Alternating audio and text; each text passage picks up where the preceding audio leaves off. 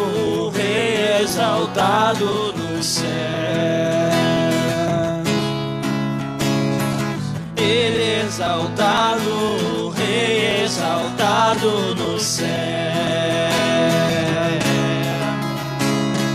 Ele exaltado, o Rei exaltado no céu.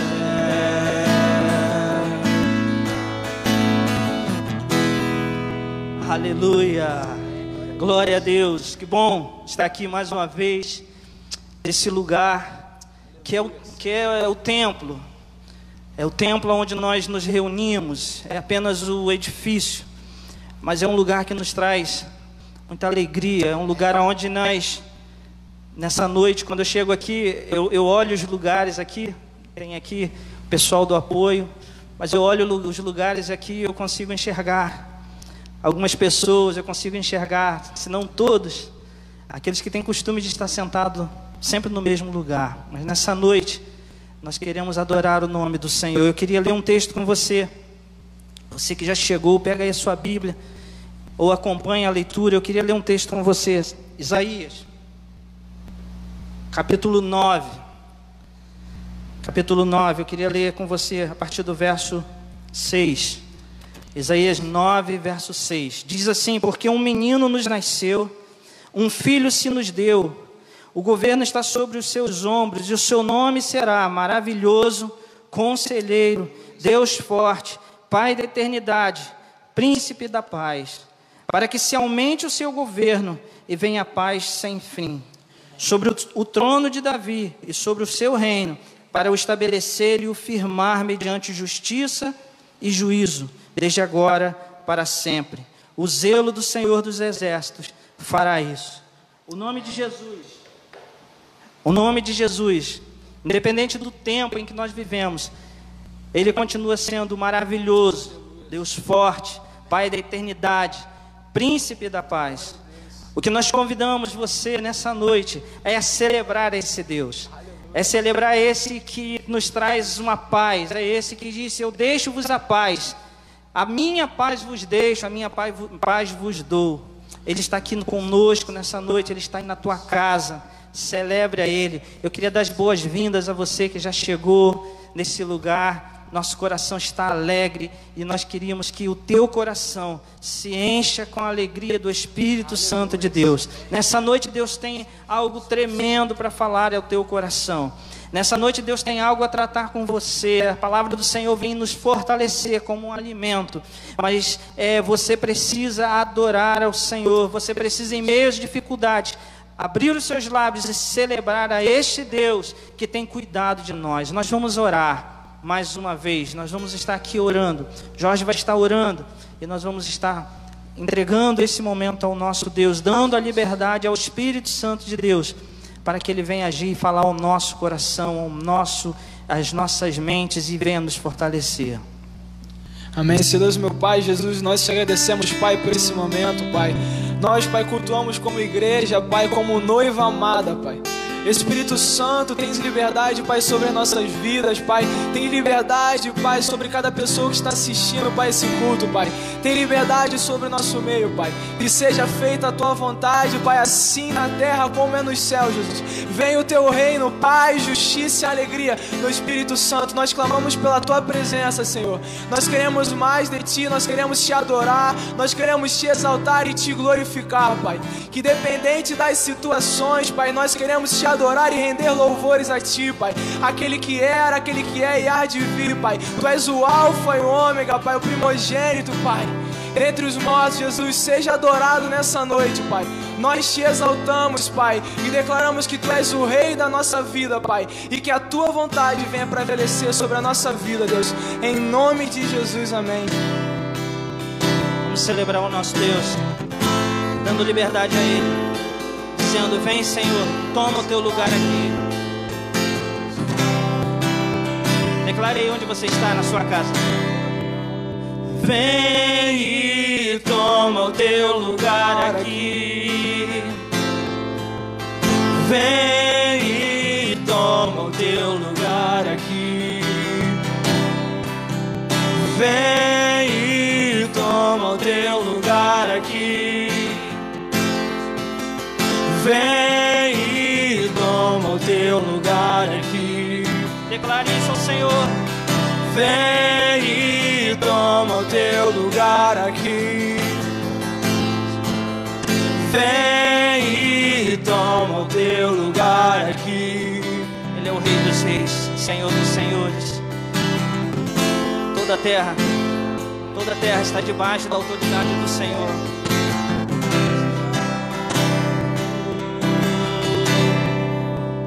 Rei dos Reis,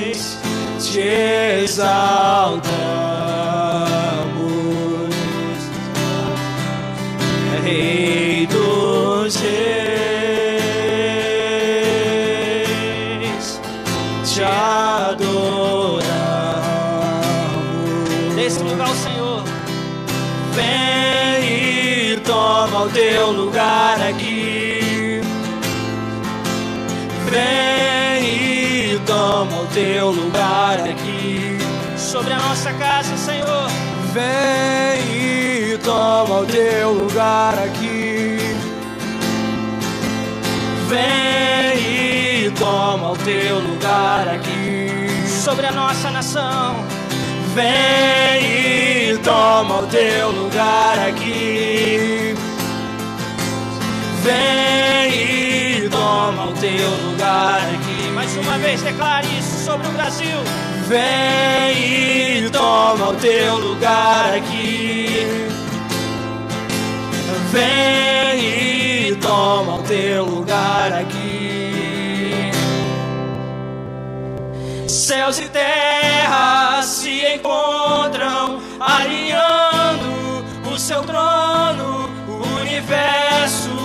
estremece. O leão rugiu do trono, céus e terra se encontram, alinhando o seu trono. O universo estremece. O leão rugiu do trono. Céus e terra se encontram, alinhando o seu trono. O universo estremece. O leão rugiu do o teu lugar aqui. Vem e toma o teu lugar aqui. Vem e toma o teu lugar aqui. Vem e toma teu lugar aqui. Vem toma. Vem toma o teu lugar aqui. Vem e toma o teu lugar aqui. Mais uma vez. Vem e toma o teu lugar aqui. Vem e toma o teu lugar aqui. Deus não perdeu o controle das coisas. Deus está no controle de todas as coisas.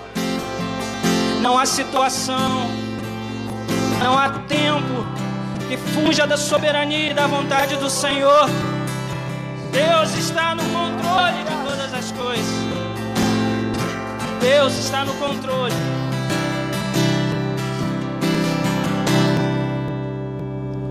Céus e terra se encontram alinhando o seu trono. O universo estremece. O leão rugiu do trono.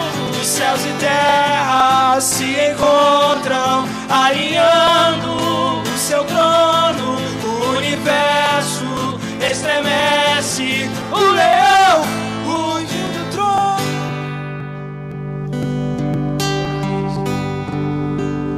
vem toma o teu lugar aqui. Vem e toma o teu lugar aqui. sobre a sua família.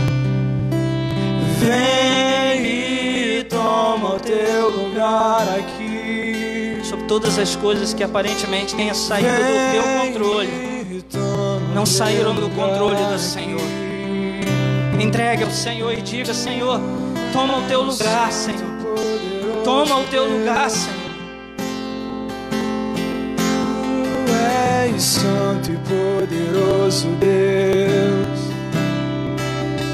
Tu és santo e poderoso Deus. E tu és santo e poderoso Deus. Tu és santo poderoso Deus. E tu és santo e poderoso Deus. Mais uma vez. Tu és santo e poderoso Deus. E tu és santo e poderoso Deus. Você pode declarar isso. Senhor, tu és poderoso. Tu és poderoso. E nós estamos debaixo da tua proteção. E quem tentará contra o braço forte do Senhor? O Senhor.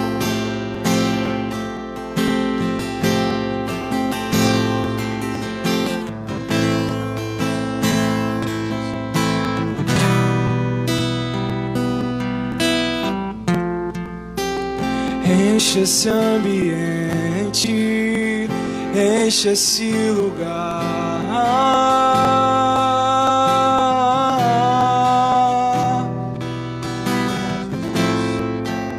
Te damos liberdade, que caia o teu espírito. Oh.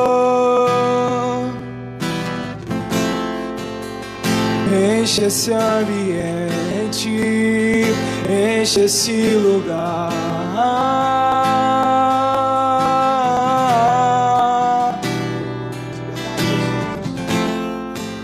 Te damos liberdade, que caia o teu espírito. Oh, e vem fazer o que nenhum homem fez, vem fazer o que a história nunca viu, vem cumprir o descrito em Joel. Aviva-nos, aviva-nos, vem fazer o que nenhum homem fez, vem fazer o que a história nunca viu, vem cumprir o descrito em Joel. Aviva-nos.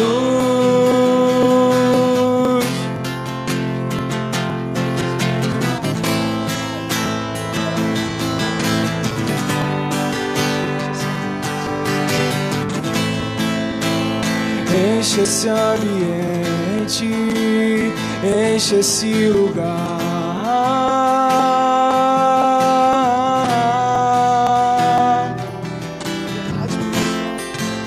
Te damos liberdade, que caia o teu espírito. Oh, vem fazer o que nenhum homem fez, vem fazer o que a história nunca viu, vem cumprir o descrito em Joel. Aviva-nos, aviva-nos, vem fazer o que nenhum homem fez, vem fazer o que a história nunca viu, vem cumprir o descrito em Joel. Aviva-nos.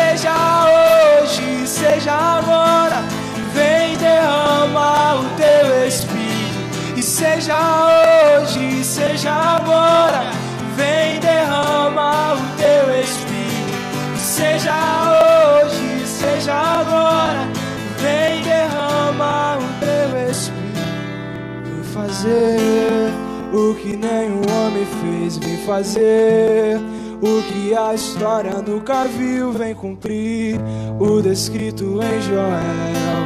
Aviva-nos, aviva-nos, vem fazer o que nenhum homem fez, vem fazer o que a história nunca viu, vem cumprir o descrito em Joel.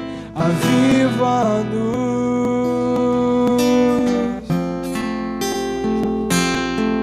Jesus, Pai, nós te agradecemos, Pai, por esse momento, Pai, estar na tua presença, Pai. Como é um prazer, para estar na tua presença, Pai. Nós temos liberdade, Pai. Nós somos livres do pecado, Pai. Nós somos livres da morte, Pai, que nos condenava, Pai. Nós somos debaixo da tua graça, Pai. E nessa noite nós te exaltamos, Pai, e te glorificamos, Pai. Vem fazer o que nenhum homem viu nessa história, Pai.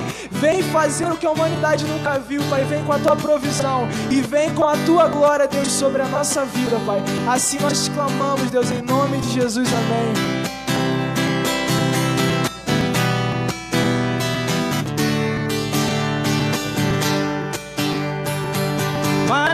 Maravilhosa graça, teu amor que não falha, tomou o meu lugar,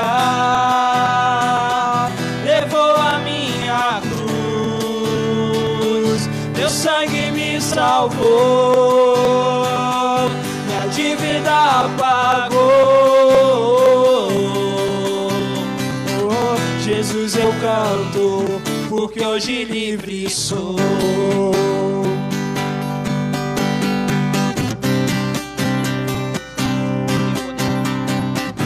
Quem tem poder sobre o pecado, o seu amor é poderoso, o Rei da Glória, o poderoso Deus. A terra treme sua voz e nos deixa maravilhados. O Rei da Glória, o poderoso Deus, maravilhosa graça. Celebre essa graça do Senhor. Que não falha, tomou o meu lugar, levou a minha cruz. Teu sangue me salvou, minha dívida pagou. Oh, Jesus, eu canto, porque hoje livre sou.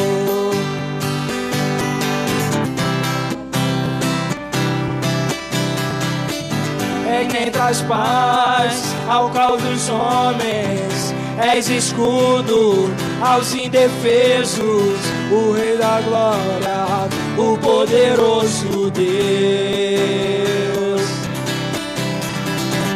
Reina em justiça sobre as nações, a luz que brilha na escuridão, o Rei da Glória, o poderoso Deus.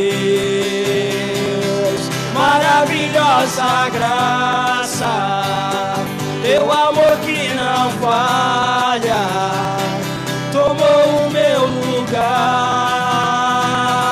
levou a minha cruz, teu sangue me salvou, minha dívida pagou. Jesus, eu canto, porque hoje livre sou maravilhosa graça, teu amor que não falha, tomou o meu lugar, levou a minha cruz, teu sangue me salvou, minha dívida pagou. Oh, Jesus, eu canto porque hoje livre sou. Digno é o Cordeiro de Deus. Declare onde você está. Digno é o Cordeiro que a morte Ele já venceu. Digno é o Cordeiro de Deus. Oh, digno é o Cordeiro que a morte Declare venceu. bem alto aí. Digno é o Cordeiro de Deus. Digno é o Cordeiro que a morte venceu. Digno é o Cordeiro de Deus. Digno é o Cordeiro que a morte. Maravilhosa graça. Teu amor que não falha. Tomou o meu lugar. Levou a minha cruz Teu sangue me salvou, minha dívida pagou. Oh, Jesus eu canto, porque hoje livre sou.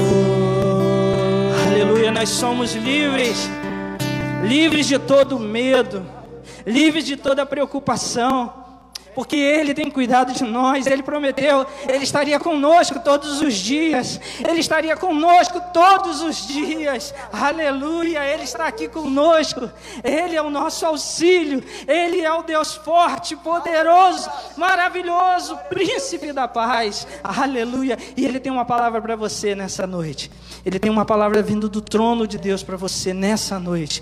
Eu queria que você pudesse aquietar o teu coração e ouvir a voz do Senhor. Nós já falamos muitas coisas para Ele. E em meio a tantas coisas que nós falamos para Ele através do nosso louvor e nossa adoração, Ele também já falou muita coisa, já plantou muita coisa no teu coração. E a palavra de Deus vai vir agora para que essa, aquilo que Deus já colocou no teu coração, isso tenha fundamento, isso esteja sendo consolidado pela palavra dele. Então aquieta o teu coração. Aquieta o teu coração neste lugar, nessa hora, e ouça a palavra de Deus. Não permita que nada tire a tua atenção. Esse é o momento onde Deus está aqui falando, onde o Espírito Santo está fluindo no nosso coração, tem fluindo no nosso meio. Deus tem algo a falar com você. Eu quero convidar o pastor Gilson para trazer a palavra do Senhor. É, mais uma vez, você que chegou e agora nós queremos dar as boas-vindas. Não dá para me ler porque o negócio está longe lá. Botaram dar um, um, um, negócio longe eu não enxergo. Mas eu quero saudar todos vocês com a paz do Senhor. Pastor Gilson. Amém. Glória a Deus. Glória a Deus. Reúna a sua família. Reúna os seus aí na sua casa, onde você está nessa hora. Se coloque de pé aí onde você está, se você puder. Eu queria que nessa hora você levantasse um altar de oração e de intercessão, você orando pela sua casa, você orando pela sua família, amém? Então pode começar aí na sua casa, ore pela sua casa, ore pela sua família, esse é o momento de você orar apenas pela sua casa, apenas pela sua família, ore agora, ore agora, interceda agora, em nome de Jesus, Senhor, nós estamos agora ouvindo pela fé, Senhor, um clamor que está se levantando nessa cidade agora, em cada casa, em cada família, em cada lar, Senhor. Ouve o nosso clamor nesse tempo, ouve a nossa oração nesse tempo, Senhor, em nome de Jesus, em nome de Jesus, em nome de Jesus. Cada um está cobrindo agora a sua casa, a sua família, com a intercessão, com a oração, em nome de Jesus, porque nós reconhecemos que só o Senhor é Deus sobre a nossa casa, só o Senhor é Deus sobre a nossa família, só o Senhor é aquele que nos guarda, aquele que tem nos guardado, aquele que irá nos guardar, porque o seu nome é Emanuel,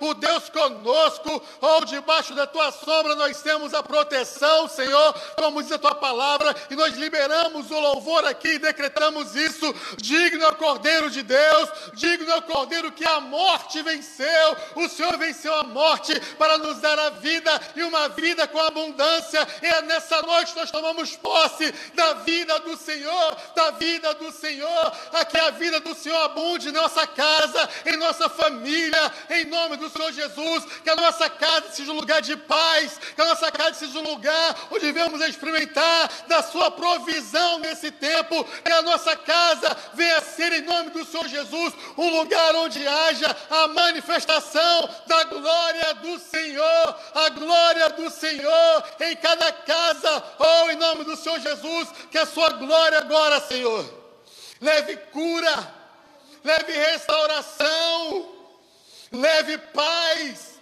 leve provisão a cada casa, a cada família, a cada pessoa agora, em nome de Jesus.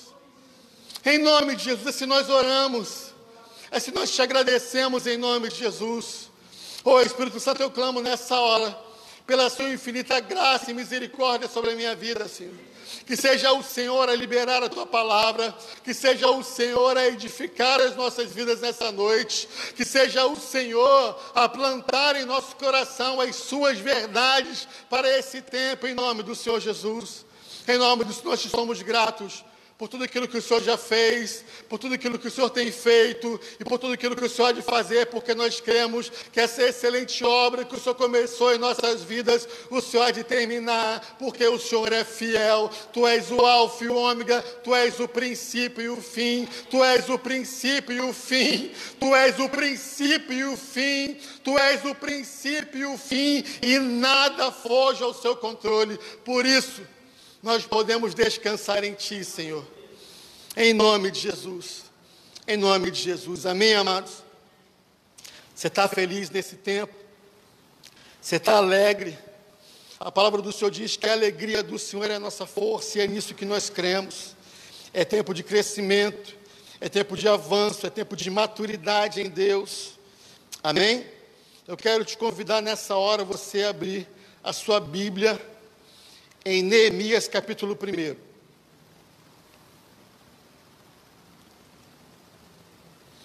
Neemias capítulo 1. Vou dar um tempo aí para você achar, para a gente poder estar tá lendo e avançando junto aí na palavra do Senhor. Amém? Achou aí na sua casa, onde você está, Neemias capítulo 1 a partir do versículo 1. Amém? Neemias 1, 1, diz assim a palavra do Senhor. Estas são as memórias de Neemias, filho de Acalias. No mês de, de Quisleu, no vigésimo ano do reinado do rei Artaxerxes, eu estava na fortaleza de Suzã. Anani, um de meus irmãos, veio me visitar com alguns homens que haviam chegado de Judá. Perguntei-lhes a respeito dos judeus que haviam regressado do cativeiro e da situação em Jerusalém. Versículo 3. Eles responderam: As coisas não vão bem para os que regressaram à província de Judá. Eles estão passando por dificuldades e humilhação. O muro de Jerusalém foi derrubado e suas portas foram destruídas pelo fogo. Versículo 4. Quando ouvi isso, sentei-me e chorei. Durante algum exatamente para isso. Deus o levantou exatamente para isso, para que ele pudesse estar confortando o seu povo. Então Neemias perguntou pela cidade, por que amava a cidade e as pessoas que ali estavam. Amados, nós só nos importamos com aquilo que nós amamos. Nós só nos importamos com aquilo que nós nos envolvemos com o vínculo.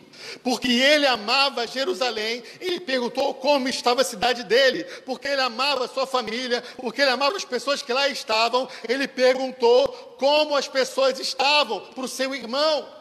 Então, esse é o tempo de nós amarmos a nossa cidade, esse é o tempo de nós amarmos o nosso Estado, esse é o tempo de nós amarmos a nossa nação, e aí sim nós ajudar. Então eu perguntei-lhes a respeito dos judeus que haviam regressado do cativeiro e da situação que estava em Jerusalém. Ali ele tinha compaixão pelo povo. Compaixão significa sofrer junto olhar e se identificar com o sofrimento, se identificar com aquilo que as pessoas estão vivendo. Então, Neemias, ele trouxe isso ao seu coração. E eu quero analisar com você o versículo 4, que diz algumas atitudes que Neemias teve. Primeiro, Neemias ouviu. Segundo, Neemias sentou. Terceiro, Neemias chorou. Quarto, Neemias lamentou. Quinto, Neemias jejuou e depois Neemias orou ao Deus dos céus. O que, isso, o que isso significa, meu amados? Neemias, ele ouviu a situação e ele sentou. Ou seja, ele não se desesperou, ele não ouviu algo e começou a fazer coisas ou pensar em fazer coisas. Não, na verdade, ele ouviu como a situação estava. Então ele sentou, ele descansou, ele começou a tentar pensar na situação antes de agir. Terceiro, Neemias chorou. E o choro significa, através do choro de Neemias, ele lavou a sua visão. Então ele ouviu algo, ele sentou e ele lavou a visão dele, para que ele pudesse ter uma visão da estratégia que ele iria tomar, ou daquilo que ele iria viver em Deus. Então as lágrimas que significam o lavar da visão. ele lamentou, ou seja, ele se compadeceu com aquilo que ele ouviu, ele se importou com aquilo que ele ouviu. Em quinto lugar, ele jejuou, ou seja, o jejum aqui de Neemias significa que ele mortificou a carne dele. Amados, o jejum significa exatamente isso. Não é uma tentativa de mudar Deus, mas é uma tentativa de nós mortificarmos a nossa própria carne, de submetermos a nossa alma, o nosso espírito, de tentarmos calar aquilo que muitas vezes quer gritar de forma tão desesperada. Por isso, amados, nós fomos chamados a um jejum de 21 dias. Por isso, alguns irmãos já estão aí no jejum de 40 dias. Por isso, foi proclamado um jejum hoje, para esse dia tão especial para a nação. O jejum significa o mortificar da nossa carne, o mortificar da nossa alma, para que possamos ouvir claramente a voz do Espírito e agirmos segundo aquilo que o Espírito quiser falar ao nosso coração. Tanto é que a atitude seguinte de, Neemias foi: orou ao Deus dos céus. Primeiro ele mortificou a carne, depois ele se encheu da graça e da presença do Senhor através da oração. Está dando para entender, amados? Antes de fazer qualquer coisa, o que ele fez foi primeiro se compadecer, foi lavar a sua visão com lágrimas. Foi lavar a sua visão com lágrimas. Nós não podemos tomar atitude de forma seca com uma visão de tempos atrás, ou na nossa própria visão. Precisamos lavar os nossos olhos, amados, com as nossas lágrimas, para termos uma visão clara daquilo que nós devemos fazer. Eu lembro uma vez que eu estava fazendo um estágio em determinado lugar, e aí uma assistente social, depois que nós chegamos de uma visita a uma instituição, a um orfanato, eu cheguei na, na, na, onde nós estávamos ali Aquilo me tocou tanto, aquela visita me tocou tanto que eu acabei chorando. E a assistente social passou por mim, já tinha mais de 20 anos de profissão. Ela bateu no meu ombro e falou assim: Ah, Gilson, você está chorando porque você é um estagiário, porque você está vendo essas coisas agora. Eu já vejo isso há 20 anos. Eu falei para ela assim: Olha só, o dia que nos meus olhos não tiverem mais lágrimas, eu deixo de ser o profissional que eu quero ser. Quando as nossas lágrimas secam, a nossa visão acerca das coisas, a nossa visão acerca das pessoas também seca, meu amado. Por isso que nós não podemos abrir mão das nossas lágrimas, porque são as nossas lágrimas que, que nos dá a condição de termos a nossa visão renovada. Os olhos secos só têm visão seca das pessoas, das situações e das coisas, mas os olhos, os olhos que, que lacrimejam, os olhos que choram, têm a sua visão renovada. E foi isso que Neemias atravessou. Ele teve a sua visão renovada. Porque ele seguiu esses passos. Ouviu, sentou, chorou, lamentou, jejuou e orou ao Deus dos céus. Porque ele, ele seguiu esses passos. Ele não se viu como vítima, mas como agente, como agente daquele que poderia transformar. Amados, esse é um grande risco quando nós passamos por situações difíceis, quando nós olhamos em nossa volta e nós só vemos coisas complicadas, desafios à nossa volta, nós podemos nos vitimizar, nós podemos nos colocar no lugar de vítima, ó oh Deus, ó oh céus, e agora? Como se fosse vítima, mas Neemias não agiu assim. Olha só o que, que ele falou aí no meio da sua oração. Ele falou: Ó oh Senhor, Deus dos céus, Deus grande e temível, que guardas tua aliança de amor leal para com os que te amam e obedecem a teus mandamentos. Versículo 6. Ouve minha oração, olha do alto e vê que oro noite e dia por teu povo Israel. Presta atenção nisso, meu amado. Confesso que temos pecado contra ti, sim, minha própria família e eu temos pecado. Ou seja, ele não se colocou no lugar de vítima, no lugar daquele que estava sofrendo algo, mas ele teve a coragem de se colocar como um agente. Ele falou: Eu reconheço, eu tenho pecado, eu tenho errado. Senhor, tem misericórdia da minha vida. Esse é o tempo, amados, onde o Espírito Santo está falando ao nosso coração exatamente isso. É tempo de arrependimento. Não é tempo de ficar falando muitas coisas, mas é tempo de se arrepender, é tempo de olhar para o nosso próprio coração, é tempo de olhar para o nosso interior e reconhecermos quem nós temos sido até agora, aquilo que nós temos feito até agora e buscarmos, em nome de Jesus, um conserto com Deus. E pecado significa errar o alvo. Às vezes nós interpretamos pecado simplesmente com coisas muito é, é, é, é, pesadas, inclusive socialmente, que a própria sociedade não aceita. Mas, na verdade, amados, pecado significa errar o alvo. É como, de repente, eu falo com a minha esposa em casa, de repente eu falo de forma mais ríspida e grito e chamo a atenção dos meus filhos de forma mais ríspida, perco o controle, perco o meu domínio. Isso é pecado, isso é errar o alvo. Então Neemias chamou essa responsabilidade para a vida dele.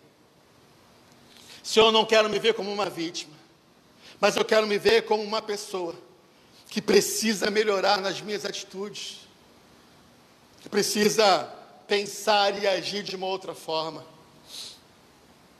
Sim, minha própria família e eu temos errado o alvo. Ele olha para dentro, amados. Ele olha para dentro de si. Esse é o nosso desafio nesse tempo. Olhar para dentro do nosso próprio coração. Vá comigo lá em Neemias capítulo 2.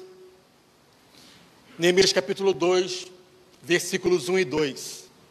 Olha o que diz aí Neemias capítulo 2, versículo 1.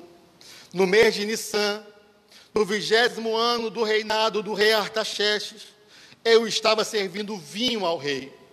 Nunca eu tinha estado triste em sua presença. Versículo 2. O rei me perguntou: por que está com o rosto tão triste? Você não parece doente, deve estar profundamente angustiado. Amados, o rei olhou para Neemias e falou assim: Você sempre, quando está na minha presença, você sempre me serve com alegria. Você é aquele que tem um destaque, que eu gosto de estar perto de mim, porque você transborda não apenas no seu serviço, mas como você me serve. Mas como você faz isso? E eu percebo algo diferente, que não é da ordem do corpo, não é uma doença, mas é da ordem da alma. Os seus olhos estão transparecendo uma tristeza. Ele não precisou ficar doente para se compadecer dos demais.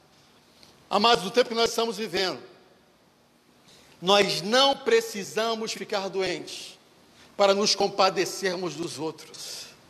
Esse é o tempo de nós nos compadecermos dos outros por aquilo que eles estão vivendo, por aquilo que eles estão atravessando, no, no momento onde nós estamos vivendo, um momento de pandemia, onde nós olhamos às vezes os noticiários de uma forma tão cruel.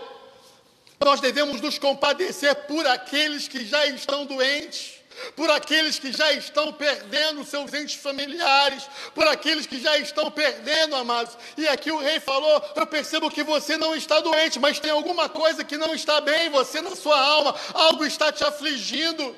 E nesse momento aqui, Neemias, ele não estava em Jerusalém, ele não estava numa cidade que tinha os seus muros derrubados, as portas queimadas, vivendo uma necessidade, mas ele se compadeceu de uma tal maneira que ele expressou isso ao rei Amados, nesse tempo, nós estamos sendo chamados a intercedermos por aquilo que temos, já estamos vendo, e de repente não estamos atravessando na nossa casa, na nossa família. E a intercessão deve nos levar exatamente nesse lugar nesse lugar de olhar para o outro, como se estivesse acontecendo comigo mesmo. E foi isso que o rei viu na vida de Neemias. Você está triste, o que está acontecendo com você. Versículo 5 do capítulo 2 diz assim: Depois de orar ao Deus dos céus, eu respondi: Se lhe parece bem, e se o rei for favorável a mim, seu servo, peço que me envie ajudar para reconstruir a cidade onde meus antepassados estão sepultados. Depois que Neemias orou, ele teve a coragem de falar ao rei aquilo que ele deveria falar. Só que eu quero destacar algo aqui de Neemias capítulo 2, versículo 5. A palavra do Senhor diz que Neemias ele foi enviado pelo rei. Amados, esse é um tempo em que nós precisamos amadurecer e viver a unidade da igreja, mesmo sem estarmos juntos no templo. Que tudo aquilo que nós venhamos a fazer nesse tempo, venhamos a fazer debaixo de um envio de Deus, representando a igreja de Deus, aonde nós formos, amados. Aonde nós formos. É, não é tempo de nós pensarmos isoladamente ou agirmos isoladamente. Não é porque nós não estamos juntos numa reunião de ministério, não é porque nós não estamos juntos numa consagração pela manhã, não é porque nós não estamos juntos na nossa reunião de culto, na nossa igreja local, que nós devemos agir independentes da igreja. Neemias, ele foi enviado pelo rei. Amém, gente? E eu estou falando isso aqui é para a igreja de uma forma geral, isso está muito forte no meu coração. Aquilo que nós estamos fazendo aqui, nós estamos direcionando a nossa igreja local, está aqui, né, a placa da nossa igreja local, mas eu creio que aquilo que as pessoas irão ouvir, estarão ouvindo ali na nossa igreja local. Então eu falo isso de maneira geral. Não é porque nós não estamos participando de uma agenda da igreja que isso me dá a liberdade de eu fazer o que eu quiser, amados. É muito melhor, é muito mais tremendo eu ser enviado pela igreja. E foi isso que Neemias fez. Ele foi enviado pelo rei. Ele foi enviado pelo rei. Olha o que diz o versículo 8 de Neemias, capítulo 2. Peço ainda, olha o que ele pediu ao rei, amado, isso é tremendo demais. Neemias 2,8 diz assim a palavra do Senhor. É, peço ainda que o rei me dê uma carta para levar a Asaf, administrador da floresta real, com instruções para que me para que me forneça madeira, precisarei desse material para as vigas das portas, das portas da fortaleza, junto ao templo, para o muro da cidade e para a minha própria casa. O rei atendeu a esses pedidos, pois a bondosa mão de Deus estava sobre mim. Então o que ele pediu? Rei, me dá uma carta me dá uma referência de onde eu saí, para onde eu vou, porque eu tenho a certeza e a convicção de que essa carta irá abrir portas aonde eu for. Amados, eu tenho o costume particular, assim, de quando eu vou pregar em algum lugar, fora da minha igreja local, eu costumo falar o seguinte antes de eu ministrar a palavra: eu trago um abraço do meu pastor presidente, o pastor Carlos Eduardo, da Igreja Evangélica Congregacional do Centro de Maricá. Aí depois eu começo a pregar. Porque essa é a minha carta, amados. Esse é o meu envio. E quando eu, eu amadureço, e quando eu entendo isso, eu caminho em unidade com a igreja. Eu caminho em unidade entendendo o que significa carregar uma carta o que significa levar isso?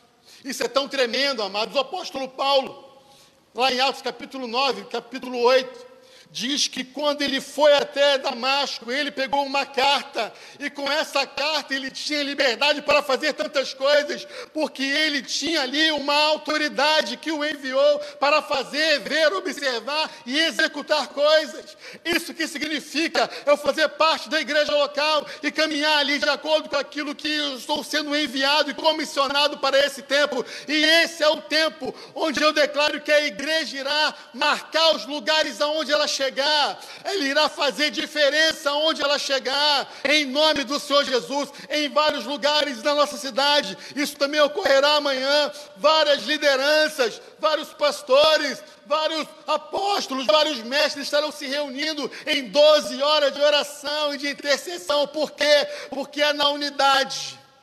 É na unidade que eu consigo avançar na dimensão daquilo que Deus tem para a minha vida.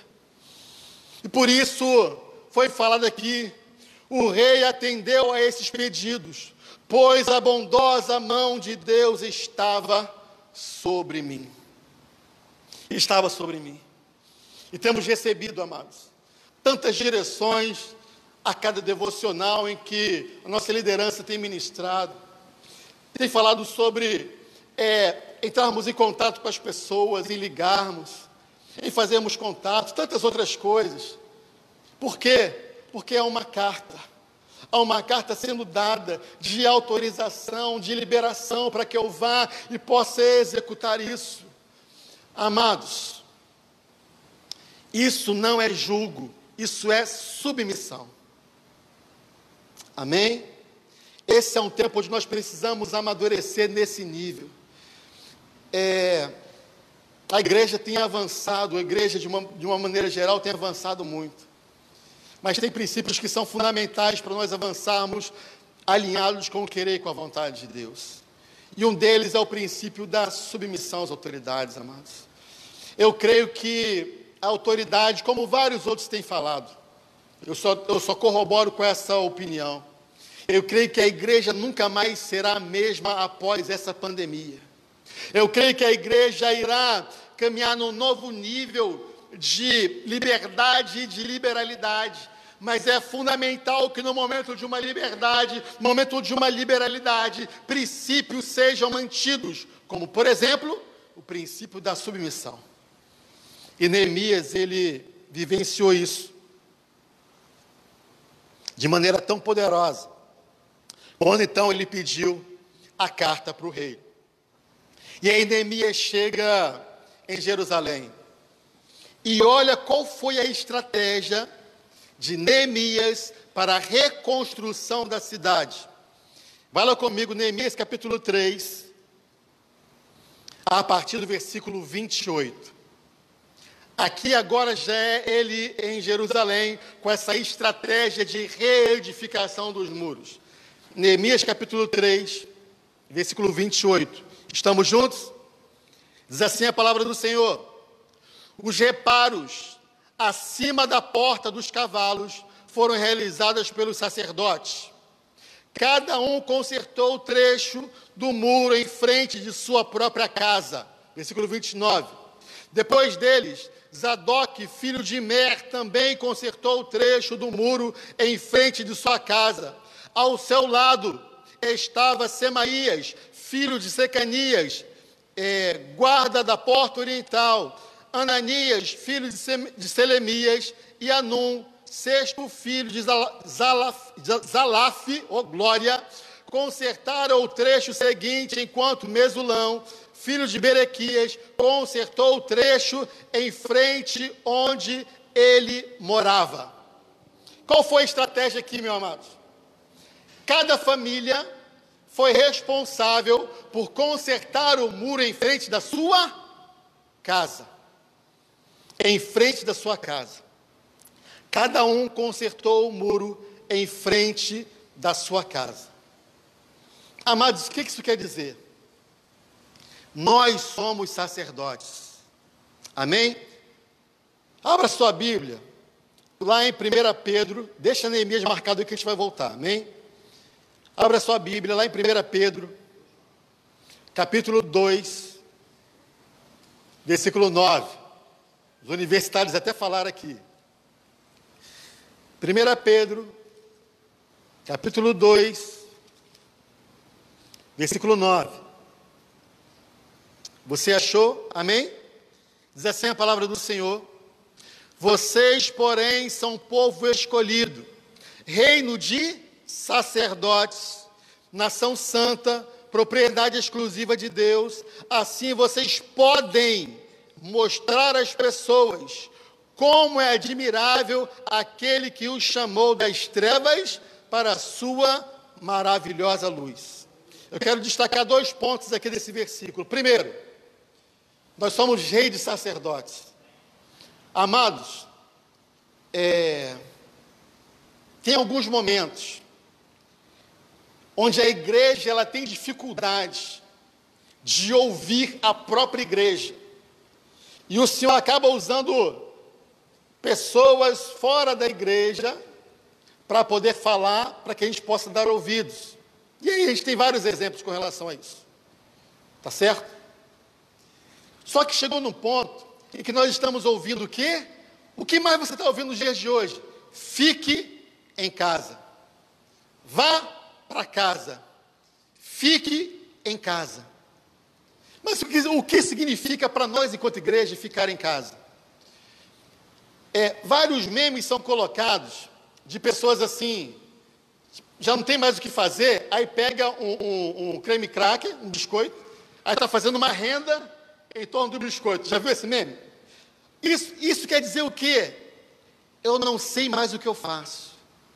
Olha para a pessoa que está do seu lado, aí na sua casa, no meio da sua família, olha para ele e fala assim: Nós temos o que fazer, edificar o muro da nossa cidade em frente à nossa casa. Amém? Você não precisa procurar o que fazer, amados. Você não precisa ficar entediado. Você agora já sabe o que você tem que fazer: edificar o muro em frente da sua casa, porque você é sacerdote. A igreja vai amadurecer e crescer também nesse sentido. É o tempo de nós abandonarmos as muletas espirituais e chamarmos para nossa responsabilidade aquilo que nos cabe. Sabe aquela situação, amados? Quando de repente você se sente meio acuado, não, eu vou ligar para alguém. Eu conto com o Espírito Santo para gerar entendimentos na nossa vida, amém? Não é que você não, passe, não possa fazer contato com as pessoas, não é que você não possa pedir oração, não é que você não.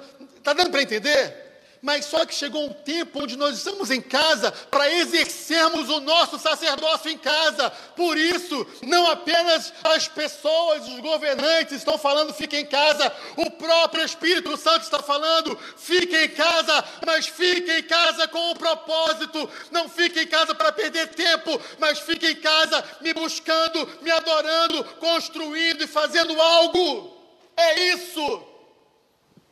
Não podemos perder mais tempo. Temos que aproveitar as oportunidades, amados.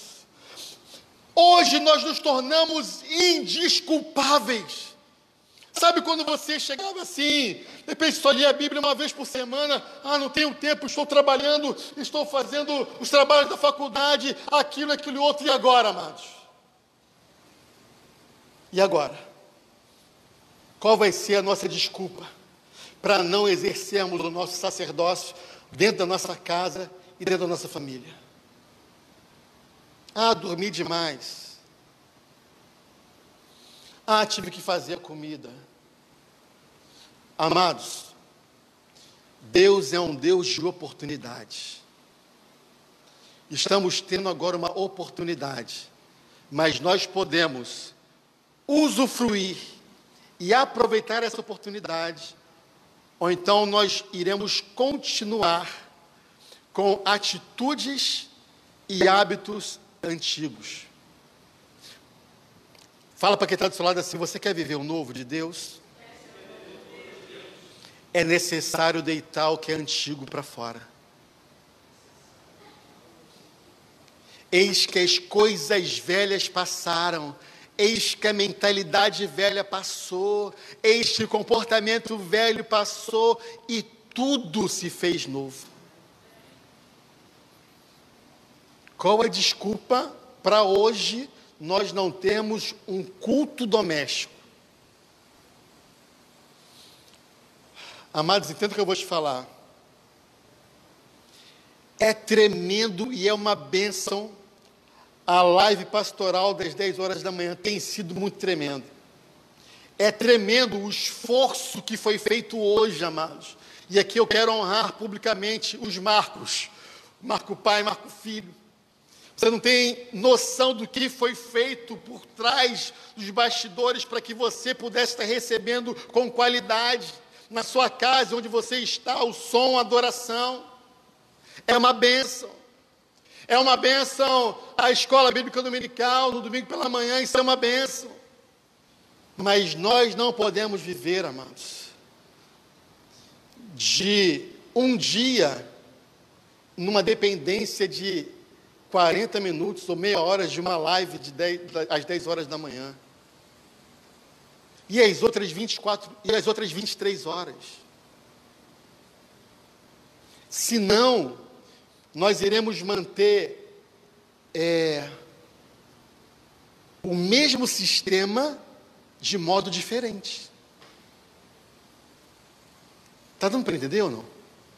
Se nós hoje estamos tendo a oportunidade de mudar o sistema, por que manter, o, manter um sistema e viver do mesmo modo, amados? O Espírito Santo está nos dando a oportunidade de nós crescermos, de nós amadurecermos, de nós vivermos o nosso sacerdócio. Isso que significa eu edificar o muro em frente da minha casa. É mãos à obra.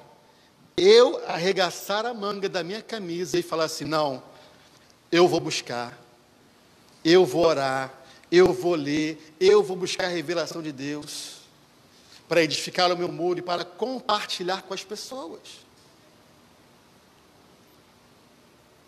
Qual foi a última vez que você chorou na presença de Deus, buscando sem pensar em tempo e horário? Qual foi a última vez que você leu a palavra e veio uma palavra revelada ao seu coração? Amados, eu vou te falar uma coisa. Eu sei que também várias pessoas estão atravessando isso. Esse está sendo um tempo, amados, onde eu estou lendo a Bíblia e parece que cada versículo já se transforma em algo. Eu não leio Bíblia para fazer pregação, entende? Mas cada vez que eu leio, as, as palavras estão soltando no meu coração, estão ganhando um sentido diferenciado. E eu tenho a certeza e convicção de que esse é o tempo onde o Espírito Santo quer nos conduzir a um novo nível de maturidade, a um novo nível de vida com Ele. Eu tenho a certeza, pega a sua Bíblia, amados. Leia aí que vai acontecer alguma coisa. É, durante essa semana, não sei que dia que foi, a gente tinha uma horinha em casa antes de fazer alguma coisa, antes de ver algo que a gente queria ver. É, e eu falei assim: vamos fazer o seguinte, Aí chamei minha esposa, chamei minha filha falei assim: vamos ler Neemias? Uma hora. Vamos ler a Bíblia durante uma hora direto. De repente a gente até acaba o livro inteiro. Nessa uma hora, cada um foi lendo dois capítulos. Nessa uma hora, nós conseguimos ler dez capítulos. Em uma hora.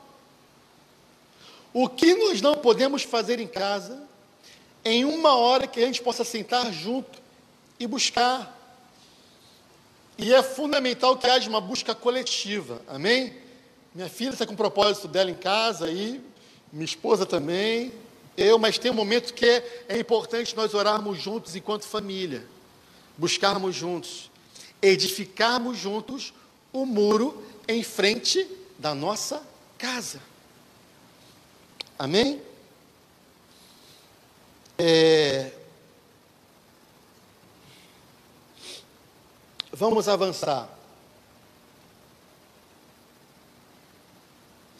Vá lá em Marcos capítulo 2.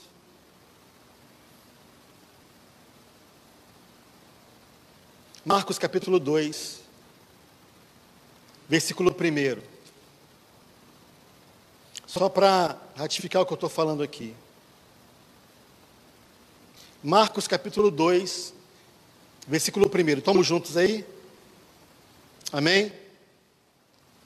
É, diz assim a palavra do Senhor. Marcos 2, capítulo 1. Dias depois, quando Jesus retornou a Cafarnaum, a notícia de que ele tinha voltado é, se espalhou rapidamente. Em pouco tempo, a casa onde estava hospedado ficou tão cheia que não havia lugar nem do lado de fora da porta. Enquanto ele anunciava a palavra de Deus, quatro homens vieram carregando um paralítico numa maca. Por causa da multidão, não tinham como levá-lo até Jesus.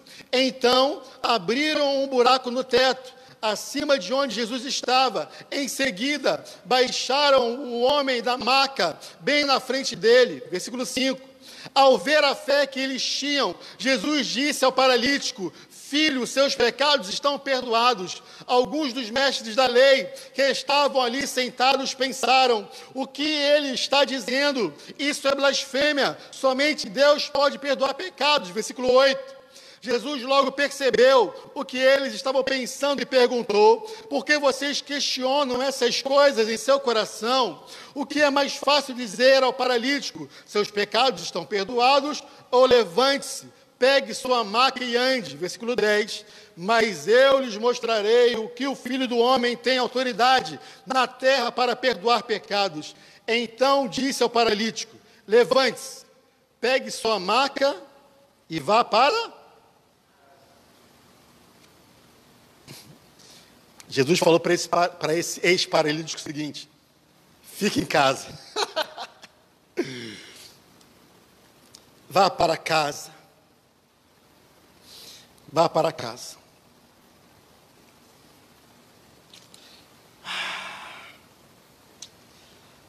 Amados, eu costumo é, trabalhar muito em escolas, sabe?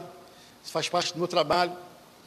E geralmente, quando eu vou fazer alguns trabalhos em escolas, diretoras, as professoras, os orientadores educacionais, pedagógicos, elas falam assim: aqui na escola, as crianças têm uma merenda equilibrada, a gente se preocupa com fruta, com, com uma alimentação balanceada. Aqui a gente procura fazer com que não haja bullying, com que não haja violência, a gente procura dar o melhor para os alunos, dar uma formação, dar uma educação, inclusive educação no trato com os professores, educação no trato com os amigos, educação no trato com a família.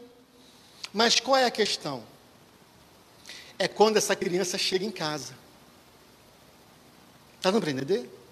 Elas falam assim, justo quando elas chegam em casa, de repente elas, os pais dão qualquer alimento para eles, de repente eles começam a brigar em casa, não se respeitam em casa, se não respeita o pai e a mãe em casa, como é que vai respeitar o professor na escola? Essa é a questão. Mas só que nós estamos sendo chamados para irmos para a nossa casa. Aqui, Jesus curou um paralítico. Falou para ele ir para casa.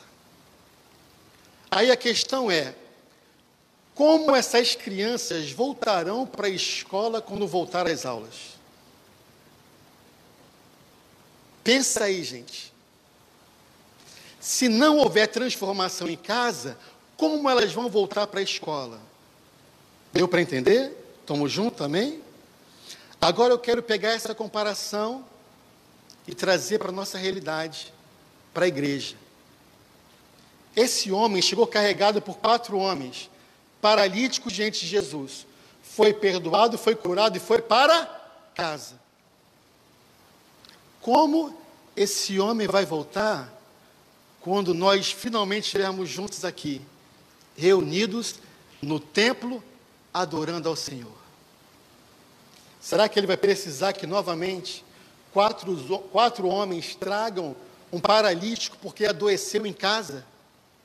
Ou será, amados, que no nosso primeiro culto vão chegar pessoas por essa porta, cheias do Espírito Santo, porque amadureceram, cresceram e viveram a glória de Deus em sua casa. E quando nós chegarmos aqui, juntos enquanto igreja, iremos adorar o Senhor num novo nível espiritual, porque não voltaremos doentes, mas voltaremos ainda mais fortalecidos em Deus.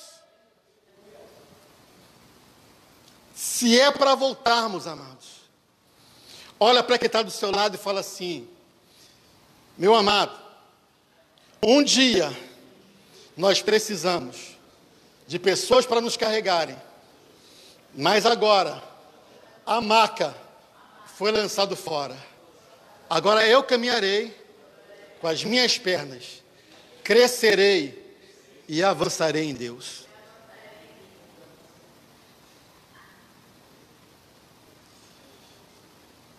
Imagina, amados, o nosso primeiro culto. As pessoas voltando, sem nem uma maca, sem serem carregadas, mas voltando cheias do Espírito Santo. Esses dias minha filha participou de uma de um programa junto com, com os outros adolescentes que a Cris filha do pastor Paulo organizou. É, é no Zoom, né? Oi? Esposa, falei o quê? Esposa do pastor Paulo fez. Amém, amados? Ao vivo é isso e vamos que vamos. A esposa do pastor Paulo fez. Amados, quando Sara sentou na frente do computador, ela começou a conversar com as amigas, ela começou a chorar. Na frente do computador. O pessoal está chorando por quê? Deixa eu chegar mais pertinho de vocês. Ela falou assim: Eu estou chorando porque eu estou com saudade de vocês. Eu também estou com saudade de vocês. E eu quero que vocês venham para a igreja sem macas e cheios do Espírito Santo.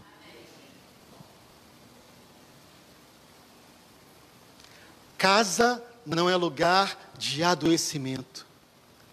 Casa é lugar de sermos cheios do Espírito Santo.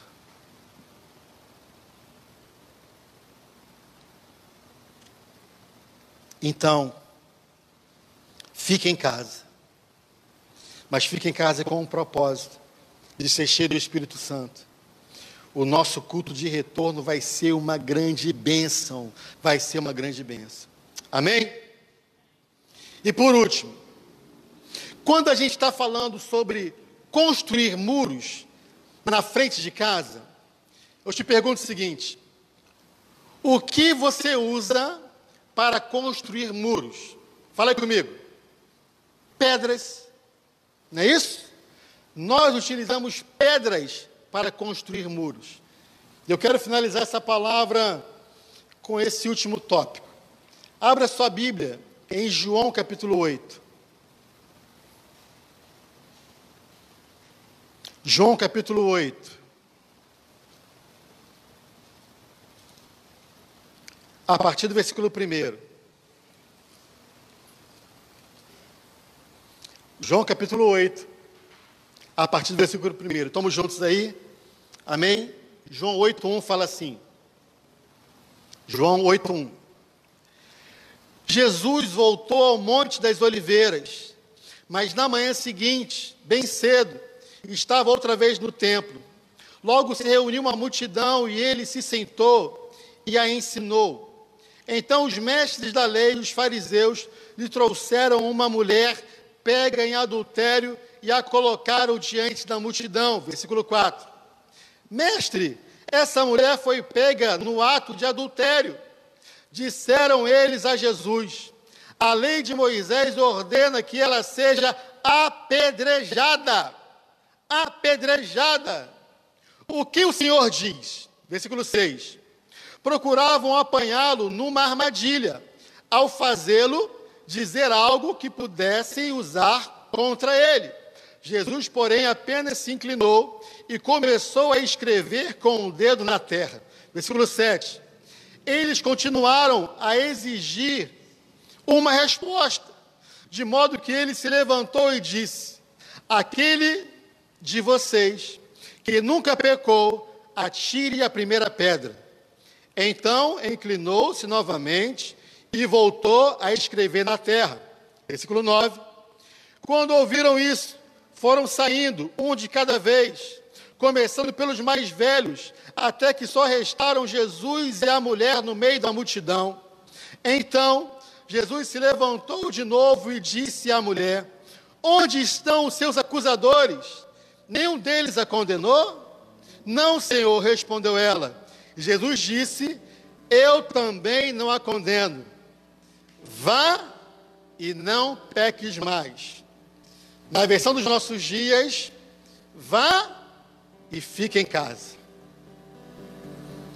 A última coisa que eu quero falar, amados, nessa noite é: eu vejo a prostituta indo para casa e erguendo o muro em frente da sua casa com as pedras dos acusadores, dos fariseus. Preste atenção aqui, igreja. Esse é o tempo de nós não acusarmos ninguém. Esse é o tempo de nós não criticarmos ninguém. Esse é o tempo de nós não usarmos da nossa justiça própria com ninguém. Primeiro, que somos chamados para sermos pacificadores. Se você não tem palavras pacíficas, é melhor você ficar calado nesse tempo do que é, ser uma pessoa em que gere discórdia. Amém, amados? Por que isso? Por que isso é importante? Os fariseus, cada um tinha uma pedra. Jesus falou assim: quem não tem pecado semelhantemente como os dela, que atire a primeira pedra. Nós temos visto, amado, nas redes sociais, em outros lugares, irmão atacando irmão, irmão falando mal de irmão, irmão discutindo com, publicamente, publicamente, coisa feia, publicamente. Isso tem entristecido o coração de Jesus. Agora, imagina comigo a seguinte situação. Vamos imaginar que essa prostituta, essa adúltera, que está na frente de Jesus, vamos imaginar que fosse a igreja, com os seus erros, com as suas falhas, com os seus vacilos. E eu falo isso de maneira muito tranquila, porque o Senhor usou o profeta Osés, depois você lê em casa com calma, para ir no prostíbulo buscar uma prostituta e falar assim: Israel, essa prostituta representa você. Então eu falo isso de maneira muito tranquila. Vamos imaginar que o noivo, Jesus, estivesse olhando para a noiva dele. E aí estão pessoas em volta.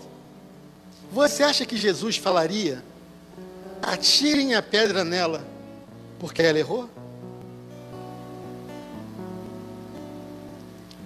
Quem atira a pedra na noiva são fariseus e escribas, e escribas, homens da lei, religiosos. Então eu quero que você veja essa cena como se fosse a própria igreja, até mesmo aos seus olhos, com erros, com vacilos, com tantas situações. Mas nós não temos o direito de ferir, de matar e de atingir a igreja. Porque a noiva é do noivo. Vou te falar mais uma coisa. Olhe para o muro em frente da sua casa. Tudo aquilo que você construiu até hoje. Você está vendo alguns espaços vazios no muro em frente da sua casa? Está vendo? Sabe o que significam esses espaços vazios no muro em frente da sua casa? Foram pedras que, em vez de você colocar no muro, você jogou em alguém. Por isso que está faltando pedra no muro em frente da sua casa. Porque em vez de você usar as pedras para edificar o muro da sua casa, você pegou a pedra e jogou em alguém.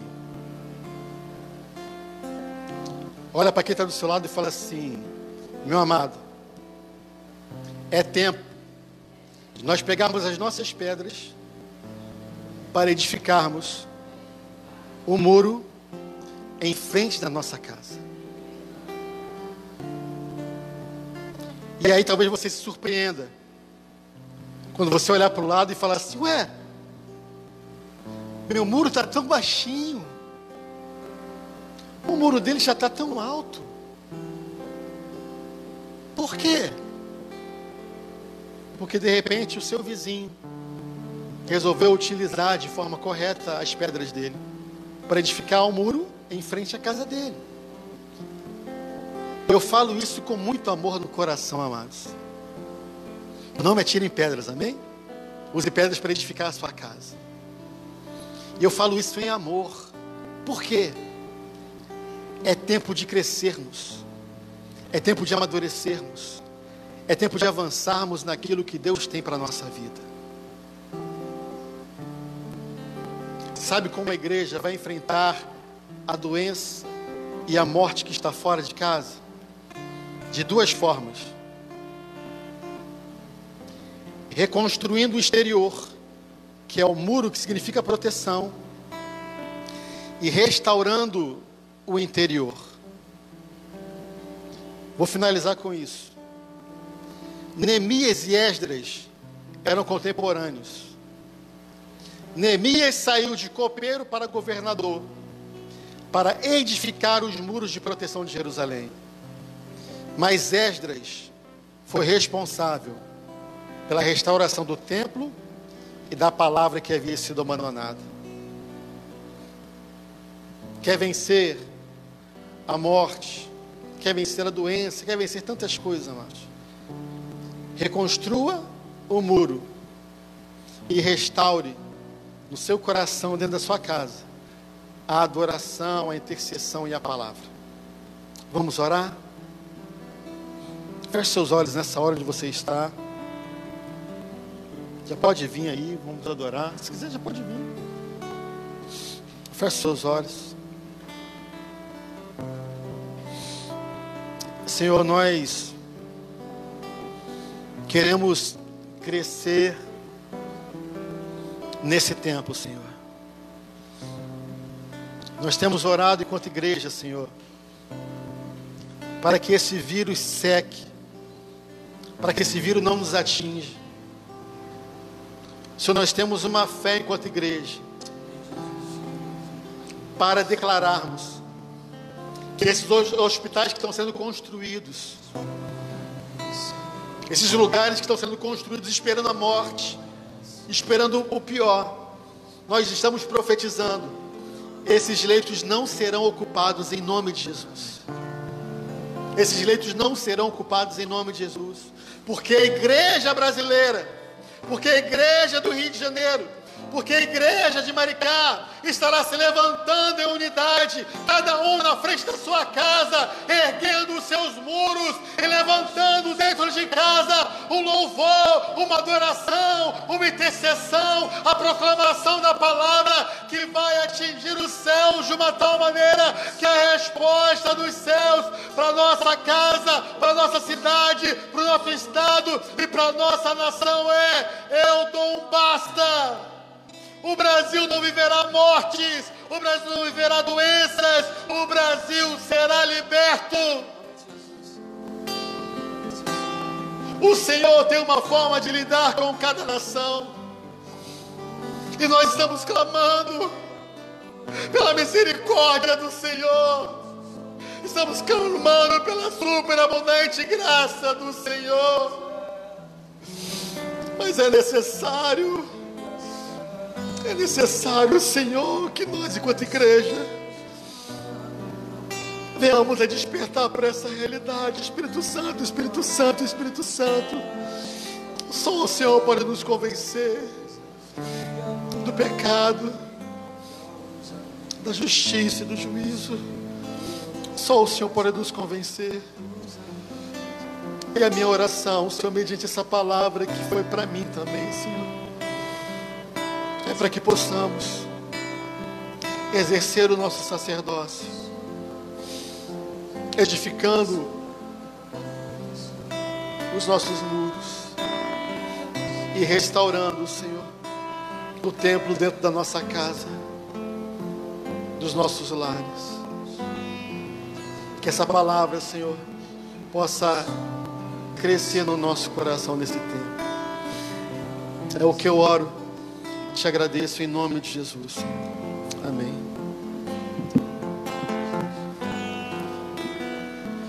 Como um farol que brilha à noite, como ponte sobre as águas, como abrigo no deserto, como flecha que acerta o alvo. Eu Quero ser usado da maneira que te agrade, qualquer hora, em qualquer lugar.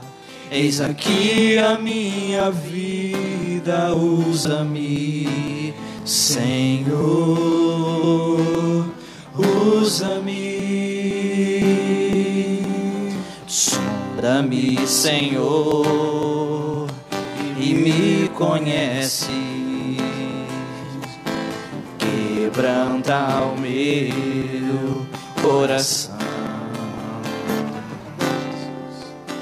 Transforma-me conforme a tua palavra e enche-me até que em mim se ache só a ti.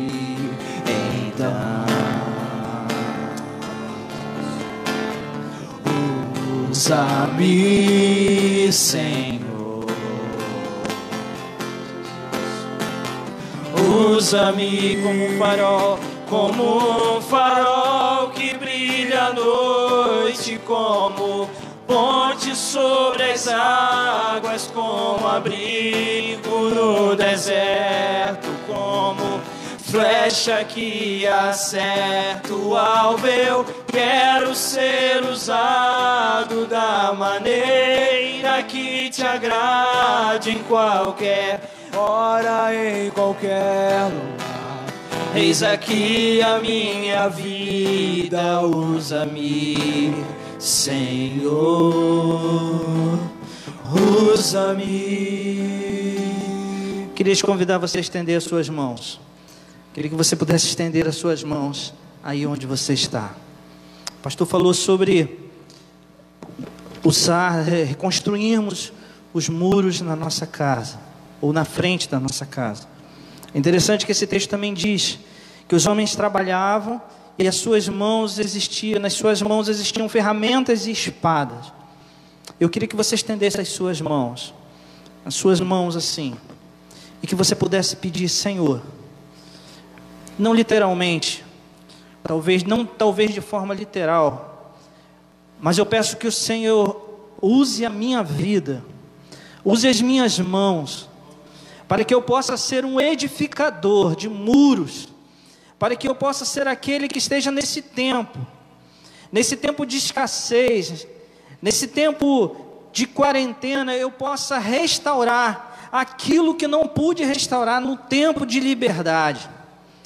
Eu peço que nesse tempo o Senhor esteja nos usando, usando as nossas vidas, usando as nossas mãos para sermos mãos que abençoam, sobretudo que abençoam a nossa casa, que se estenda até os nossos vizinhos, que se estenda, ó Deus, ao nosso município. E quem sabe, ó Deus, a todo mundo, através, ó Deus, da, da ferramenta que o Senhor tem colocado nas mãos de cada um de nós. Senhor, ajuda-nos, ó Deus, nesse termos, termos discernimento da Tua vontade para as nossas vidas. Usa, Senhor, Ó Deus, que famílias que se encontravam, ó Deus, destruídas estejam sendo restauradas nesse tempo. Ó Deus, que igrejas, ó Deus, que estavam sendo, ó Deus, bombardeadas, encontrem nesse tempo um, de um tempo de restauração. Que o sentido, ó Deus, da comunhão e da unidade do Espírito Santo esteja, ó Deus, agora fazendo, ó Deus, em cada coração o verdadeiro significado e sentido. Ó Deus, não é estarmos juntos fisicamente, mas é estarmos unidos em um só propósito. Hoje nós entendemos e vivemos isso, Senhor. Mas haverá o tempo e nós ansiamos por esse tempo, aonde podemos poder viver isso também estando juntos, reunidos na tua casa que, como foi ministrado, que haja uma transformação de mentalidade, que haja uma transformação de entendimento. Ó Deus, nós queremos te bem dizer e nós queremos te louvar por tudo que o Senhor é, por tudo que o Senhor tem feito nesses dias no meio do teu povo. Nós te agradecemos pela tua palavra. Nós te agradecemos, ó Deus, pela tua palavra ministrada aos nossos corações. E nós queremos, em nome de Jesus, profetizar e declarar: esta palavra dará fruto. Esta palavra dará fruto para a glória do nome de Jesus. Nome sobre todo nome, nome pelo qual nós oramos e agradecemos. Amém. Amém. Senhor, muito obrigado, Deus, por este culto que nós aqui pudemos fazer juntos. Muito obrigado, Deus, pela tua palavra ministrada ao nosso coração. Nós queremos, como já declaramos, queremos, ó Deus, que ela frutifique no nosso coração. Queremos, ó Deus, passar por isso como uma igreja vitoriosa, mas como uma noiva adornada, como uma igreja melhor. Nós cremos que assim será para a glória do teu nome. Nós abençoamos a vida de cada família representada. Nós abençoamos a vida daqueles que fazem aniversário, ó Deus, durante essa semana. Nós abençoamos, ó Deus, os irmãos que têm parentes, ó Deus, que têm algum conhecido, ó Deus, que esteja enfermo, ó Deus. Nós liberamos uma palavra de cura sobre a vida de cada um deles, para a glória do nome de Jesus. Que o Senhor te abençoe e te guarde. Que o Senhor faça resplandecer o seu rosto sobre cada um de vocês. Que o Senhor sobre cada um de vocês te dê a paz. Que assim seja, para a glória do nome de Jesus. Deus te abençoe. Uma semana de vitória para cada um de vocês. Amém.